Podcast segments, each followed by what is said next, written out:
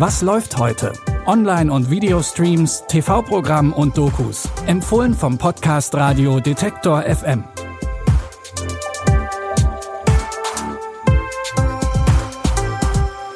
Hallo liebe Streaming-Fans und herzlich willkommen zu einer neuen Folge. Heute ist Dienstag, der 16. Januar und wir haben wie immer drei frische Tipps für euch dabei. Los geht's direkt mit einem neuen Juwel aus der US-amerikanischen Indie-Szene. Bitte widmet eure Aufmerksamkeit unserem Werbepartner. Sucht ihr gerade Mitarbeitende? So geht es ja sehr vielen Unternehmen. Aber habt ihr es auch schon mal mit Indeed probiert? Mit den Premium-Stellenanzeigen von Indeed finden euch potenzielle Mitarbeitende besser. Und das erhöht die Chance, dass sie sich bei euch bewerben. Klingt interessant? Dann könnt ihr euch jetzt mit dem Link in den Shownotes 75 Euro Startguthaben für eure Premium-Stellenanzeigen sichern. Es gelten die AGB. Wer von euch in einer Großstadt lebt, kennt das Problem. Gentrifizierung. Die Mietpreise werden immer höher und viele, vor allem ärmere Menschen, werden aus den zentralen Wohnlagen der Städte verdrängt. In New York City war das schon in den 90ern eine große Herausforderung. In dem Film A Thousand and One trifft es auch auf die Hauptfigur Ines zu. Sie zieht von Wohnheim zu Wohnheim und muss ihren Sohn Terry in einer Pflegefamilie unterbringen. Wirklich abfinden will sie sich damit aber nicht. Deswegen trifft sie eines Tages eine folgenschwere Entscheidung. Tell me more about your foster mother. You like her? Would it make you feel better if you came and stayed with me? Yeah. All right, we're gonna go to Harlem, where I grew up at. The city had him. He's not supposed to be with me. Can't you get locked up for Not that? if you keep it to yourself. Where's my dad at? He's gone. But you wouldn't have liked him anyway. I got somebody else in mind. Ines nimmt Terry heimlich wieder zu sich und es gelingt ihnen, sich ein gutes Leben aufzubauen. Aber seine Kindheit und auch ihr ständiges Hin und Her prägen Terry und Ines auch später noch. Der Film hat auf dem Sundance Film Festival 2023 den großen Preis der Jury als bester amerikanischer Spielfilm gewonnen.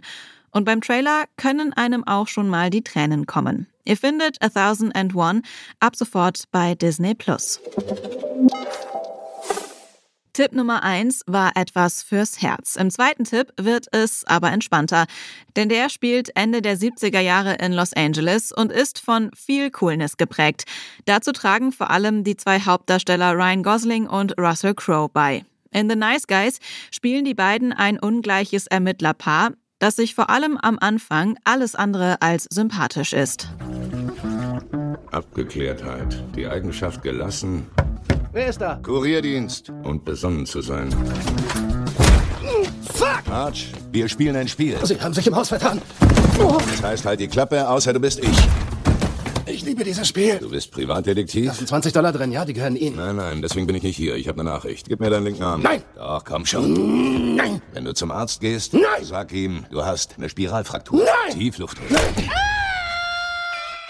Nach den anfänglichen Schwierigkeiten verstehen sich die beiden dann aber doch ganz prächtig. Und das ist auch gut so, denn zusammen müssen sie sich auf die Suche nach einer vermissten Person machen. Ihr könnt The Nice Guys ab heute bei Prime Video streamen. Nachdem wir schon etwas fürs Herz und für die Lachmuskeln dabei hatten, kommt auf Platz 3 noch eine Doku für euch. Und auch die hat es in sich. Denn in Stalins Erben bei Arte geht es um die Diktatur Josef Stalins und ihre Auswirkungen bis in die Gegenwart. Denn auch wenn sein Tod schon ziemlich lange her ist, macht sich die fehlende Aufarbeitung seiner Alleinherrschaft bis heute bemerkbar. Und das nicht nur in Russland. Als Josef Stalin am 5. März 1953 stirbt, erreicht der Personenkult um den Diktator seinen Höhepunkt. Für die Mitglieder der KPDSU ist Stalin der Wurst, der geniale Führer, der nach Lenin das revolutionäre Ideal verkörpert.